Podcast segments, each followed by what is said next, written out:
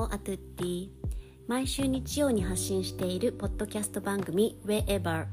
今週はアッコがイタリアよりお届けします。このポッドキャストは世界は思っているより近くていつでもどこへでも行けるをテーマに各国にいるポッドキャスターが週替わりでその土地のトレンドや出来事などを配信しています。今回もよろしくお願いいたします。シンガポールの陽子さんからイタリアでは洋服どこで買いますか？という質問をいただいたこともあったので今回はイタリアのファッションについて軽くイタリアのカルチャーも交えながらお話しできたらと思っています。イタリアの中でも特にミラノは年にレディースのファッションウィークが2回あったりとかあと、メンズもピッティウオモって呼ばれるファッションイベントがあったりとか、メンズ、レディース合わせて大きいものが年に4回ぐらいあるのかな。なので、あの、特にミラノはファッションの街として有名だと思います。あと、メンズなんですけど、あの、スーツを仕立てるならナポリがいいって言いますよね。あのナポリの職人さんの腕がやっぱりあの素晴らしいみたいでわざわざあの私の友人なんかはフランスからあのー、仕立てに行くほど腕がいいって言ってます。であの、ミラノはファッションの街として有名なんですけど住んでいる人もやっぱりおしゃれな人が多いと感じております。実際に私が住んでみて感じるのは女性より男性の方が気を使っているのかなと思います。イタリアのビジネスビジネスマンがあのスーツをピシッと着こなしてなんかすごくエレガントなんですよね。あとスーツで言うならスーツとネクタイのコントラストがユニークだったりとかジャケットにあのダメージデニムを合わせてカジュアルダウンしていたりとかシャツからちょっとだけあの胸元をはだけてあのワイルドでセクシーに装ってみたりとか自分のアピールポイントを理解して見た目をとても重視する国民性がファッションでも生きているのかなと思ってます。女性に関してなんですけど、あえて日本と比べるような言い方をするんであれば、日本は着汗効果とか体型カバーを重視するファッションが人気だったりすると思うんですけど、イタリア人女性はどちらかというとあの逆でボディラインをアピールする着こなしとか肌を露出する着こなしをしている人が多いかなと感じます。いくつになってもミニスカート履くし派手なものを身にまとうし誰とも被らない唯一無二なおしゃれを楽しんでる人が多いのかなと思います。あと住んでいるとちょっと感覚が鈍ってくるところもあるんですけどあのーヨーロッパからミラノに遊びに来た友人が言ってたのはミラノに来るとお店で見かけるこの服誰が着るんだろうみたいな服を実際に街中でかっこよく着こなしている人が多いって言ってました。なんかあの多分センスよく自分のものにして着こなしているので目立ったりもするんですけどあとその子が言ってたのがあの動物愛護団体の活動の影響もあって、あの、毛皮を着る方が、あの、ヨーロッパでは減ってきているんですよね。日本でもそうだとは思うんですけど、ただ、あの、他の国ではあまり見かけなくなったって聞くんですけど、イタリアの特に年配の方々60、70、80とかの方々は、やっぱりあの、昔からクラシックなファッションが根付いてるっていうこともあって、他の国に比べて、まだまだ毛皮を着ている、あの、方が多いですね。それもちょっと他の国との違いかなと最近感じておりますあと最近あのトレンドのあのブランドのミュウミュウだったりとかプラダがコレクションでも発表していてあの火がついたって言われてるんですけどノーボトムノーボトムルックごめんなさい。ノーボトムルックっていうあのファッションがあるんですけどあのノーボトムっていうほどなのでボトムを履かずにお出かけするスタイルのことなんですけどあの昭和世代の方ならブルマって言えば多分想像しやすいと思うんですけどあのもちろんそのままのブルマじゃなくってあのスパンコールだったりとかラメだったりとかカラフルなものだったりとか可愛くなってる感じのものがあってそのマイクロショートパンツを履いてお出かけしている方っていうのがあるんですけどあのァッションウィークでは実際にあのそれを着てお出かけしている方はいます。あの展示会だったりとかコレクションにそのスタイルで行く方がいるんですけどさすがにミラノでもデイリーに私は見かけたことはまだなくってナイトクラブに行けばちょこっといるかなという感じです。さすがにデイリーに来ている人はまだ見てないですね。あとですねファッションに関してだとあのー、なんかタブーファッションみたいなのもあってメンズのスーツスタイルで言うならば白の靴下短いものはタブーとされていてスーツには基本的にあの黒っぽい長い靴下を合わせるのがルールとされてます。っていうのは足を組んだ時にスーツの裾から肌が見えるのが NG というか恥ずかしいっていう感じる方が多いみたいででこれはなんかあのスーツに限らずスニーカーを履いてる時もあの靴下が隠れる短い靴下を履くのが基本です。ただ最近のあの若者の中では白い短いソックスを履いてあの靴下を見せたりとかくるぶしを見せたりとかしている方もいるので一概には言えないんですけどなんとなくこうあの文化として白の靴下短い靴下は NG っていうのが根付いてます。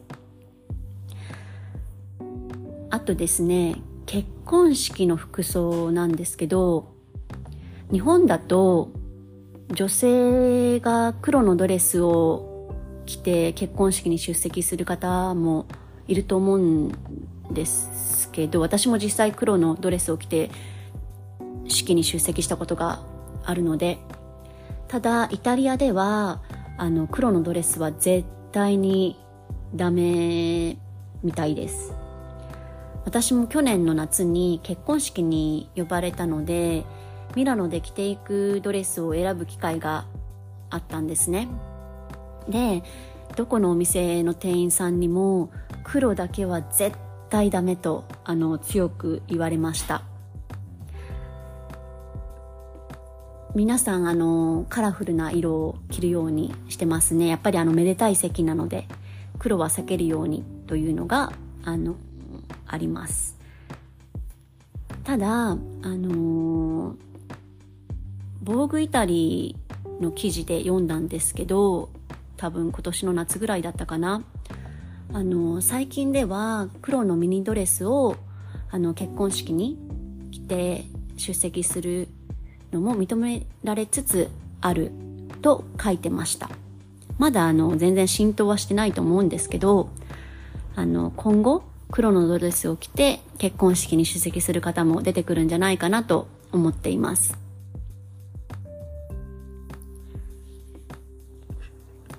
えっとですね、あと、イタリアのアウトレットの話になるんですけど、イタリアのアウトレットってあの結構充実していて私はたまにジェノバにあるあのアウトレットに行ってるんですけどそこだとセリーヌグッチサンローランフェンディバーバリーとかがあります。でどれぐらい安く買えるかというと半額だったりブランドとかものによっては70%とか値引きしている時もあります。なので実際あのお得ではあります。ただあの質質というかあのちょっと傷があったりとかしてもアウトレットなのであのまあ致し方ないというか取り替えてくれたりとかそういうサービスはないです。なので安いものには理由があるという感じで行くのはいいのかなと思います。あとあの今日本も物価が上がってると思うんですけどヨーロッパもかなり厳しくってその聞いた話では質は下がって値段が上がっているそのアパレル系も。なのであのトレンド感を求めないベーシックなものだったらあのー、クオリティを重視すればアウトレットの方が良いものがお得に手に入るっていう感覚が正しいかなと思ってます。であの質問いただいてたどこで買いますかっていうことにもなるんですけどあの私靴スニーカー以外の靴は全てアウトレットで買っていますっていうのもあの、私の足のサイズがヨーロッパサイズで34なんですよ。日本で言うと多分21とか21.5とかになるので、もともとあの、サイズが小さすぎて、あの、ザラとかコスとか、あの、お店では見当たらないサイズなんですよね。っていうのと、あの昔からあの靴はイタリアのものが好きだったのでなんかあのイタリアの人気ブランドというかあの日本で言うとちょっとお高めの靴とかもイタリアで買えば安く買えたりとかするのであのアウトレットで私は買うようにしてますであのセルジオ・ロッシーとかはイタリアブランドなんですけどジミー・チューとかイタリアブランドではないんですけどあのアウトレットにはほぼどこのアウトレットにもジミーチューとかセルジオロッシは入っておりましてあのめちゃくちゃ日本で買う値段を知っていたらすごく安いと思います。150ユーロとかでジミーチューとかセルジオロッシが手に入る時もあります。なので日本円で言うと2万円ちょっととか3万円弱とかで買えちゃうので。ですね。でサイズもあの私のサイズが残りやすいちあの足がちっちゃいので残りやすいっていう理由もあってあのアウトレットでは買いやすいですで、他のものに関してなんですけど、私も、あの、あんまりお店には詳しくないんですけど、あの、ちょこっと、たまにミラノに行ったら、覗くお店があるので、あの、そちらをご紹介できたらなと思ってます。と、一つは、あのイレブンビレッジストアといって、ドーモンの近くにあるお店なんですけど、あの、こじんまりとしたお店で、あの、チェーン店とかではなく、ミラノのブランドの洋服とか、あと、ヴィンテージジュエリーとかを置いてたりとかあとちょっとした雑貨キャンドルとか置いてたりとかしてあのとても可愛いセレクトなので私はあのおすすめです。で何て言うんでしょうあのみんなが知ってるようなザブランドみたいなものではなくあのオーナーがセレクトしてきたあのショアイテムをあの取り扱ってたりとかするのであの新しい発見があって私は好きです。あとクランアップステアーズっていうセレクトショップもあるんですけどこれはあのブレラっていうおしゃれエリアにあるなんか今っぽいセレクトショップって感じです。であの日本で言うとアローズとかに置いてそうなアイテムがあったりして割とあの日本人好みなんじゃないかなって思います。あのシンプルだけどちょっとエッジが効いてるものがあったりとか。ですね。あとはアントニアっていうセレクトショップもあってここはですね大理石で作られたあの19世紀に建てられた宮殿の中にあるセレクトショップというもう聞くだけでちょっと胸が高鳴るようなあのロケーションなんですけど建物なんですけどあのー、取り扱ってるものでいうとジャックムスとかアライアとかあとセリーヌアディダスナイキモンクレールとかちょっとお高めのブランドがミックスされてますね。でここもブレラ地区おしゃれなエリアにあります。であと今年になって一気になんか路面店が増えたなって思ったのがあのエンドっていうあのファッションとかカルチャーを発信する新感覚のマルチショップみたいなところがあってあのイギリスの e コマースサイトのエンドっていうのがあるんですけどそのお店がドゥオモの近くに今年できたのかな。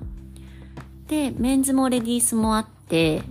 あのスニーカーの種類も多いのであのたまに入ってみてはいます。あとキッチン雑貨とかライフスタイル雑貨とかあとコスメとかも置いているのでなんか洋服だけじゃなくて楽しめるなって感じです。